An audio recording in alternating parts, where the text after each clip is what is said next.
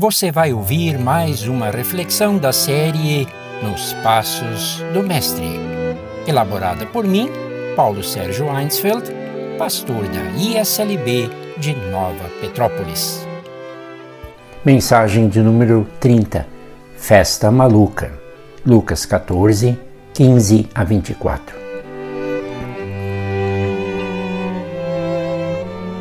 Tu estás com saudade de uma boa festa, do encontro com amigos e familiares, da roda de chimarrão, do churrasco com salada de maionese?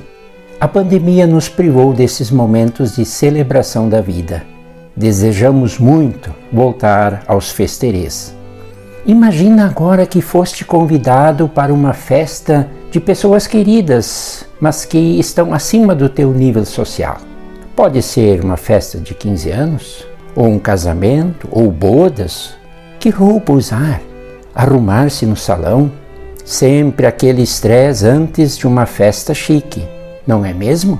Depois de seres recebido pelos anfitriões, já é indicada a mesa em que vais sentar.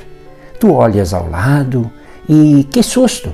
As mesas estão ocupadas com gente muito estranha.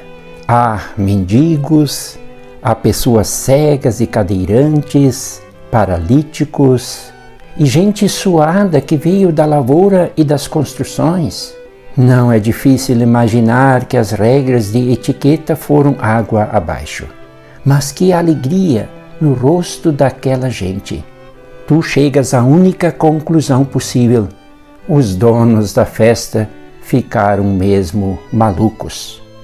Mas é Jesus Cristo que conta esta história meio maluca, a parábola da grande ceia em Lucas 14, 15 a 24.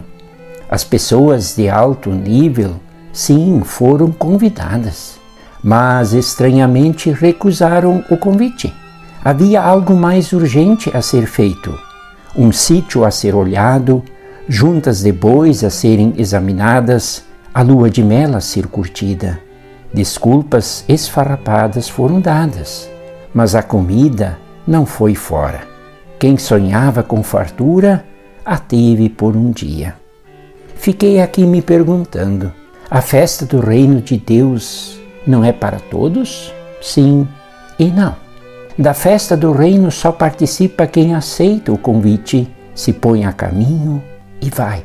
Nesta festa não se vai com o melhor que se tem, mas com o melhor que se é, com a vida, sem maquiagem e adereços. Apenas a gente mesmo, com o coração grato pelo convite imerecido, com o coração despejando alegria pela comunhão. E aquela gente com a vida desarrumada ao meu lado? Como eu fico ao lado de pessoas pobres e desajustadas na mesma mesa? Sem problemas. Afinal, ele é meu irmão ela é minha irmã. O melhor mesmo é estar junto na festa que Deus preparou com carinho.